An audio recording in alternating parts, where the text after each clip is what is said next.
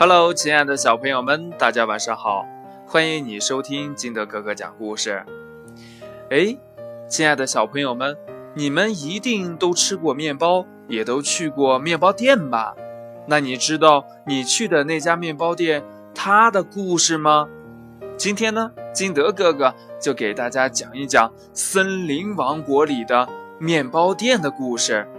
故事的名字叫《哥俩好面包店》。在森林王国里呢，小灰熊和小狐狸这对好朋友门对门开了两家面包店。他俩呀，每天都忙得不亦乐乎，收益呢也还不错。有一天呢，这小狐狸就打起了小算盘：如果客人都来我店里买面包，那我不就能赚更多的钱了吗？于是呢。他偷偷的使了个坏招。第二天一早，小灰熊像往常一样在店门口迎客，可是大家都绕开他的店，这让他感到莫名其妙。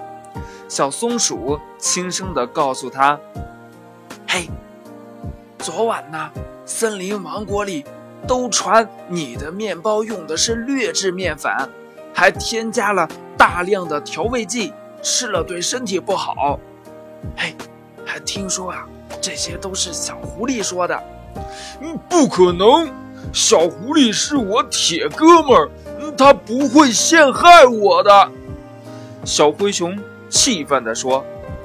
日子一天天过去了，小灰熊的面包店门可罗雀，而小狐狸的面包店却门庭若市，生意兴隆。这小狐狸每天天不亮就要起床，赶在顾客出门前就把食物做好。长久下来呢，疲惫不堪。这天，精疲力尽的他实在是太累了，竟然在椅子上睡着了。一睁开眼，他大惊失色，烤箱燃起了熊熊大火。正在梦乡中的小灰熊被惊醒了，他抓起灭火器，奋不顾身地去帮忙。又急又怕的小狐狸早已是六神无主，见小灰熊来帮忙，感动得热泪盈眶啊！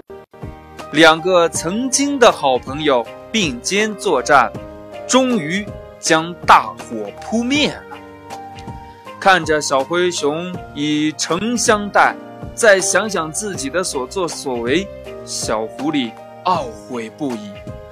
他向小灰熊道了歉，承认了自己当初散布谣言的错误行为。善良的小灰熊原谅了他，两个好朋友又和好如初了。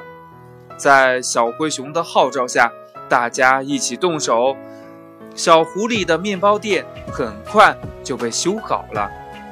为了纪念失而复得的友谊，两家面包店合二为一，取了个新名字，叫“哥俩好面包店”。故事讲完了，亲爱的小朋友们，从这个故事当中，你明白了一个什么道理呢？快把你想到的告诉你的爸爸妈妈，或者呢，也可以通过微信幺八六幺三七二九三零二告诉金德哥哥吧。喜欢听金德哥哥讲故事的，也欢迎你下载喜马拉雅，关注金德哥哥，关注金德哥哥更多的故事。亲爱的小朋友们，今天的节目就到这里，我们明天见，拜拜。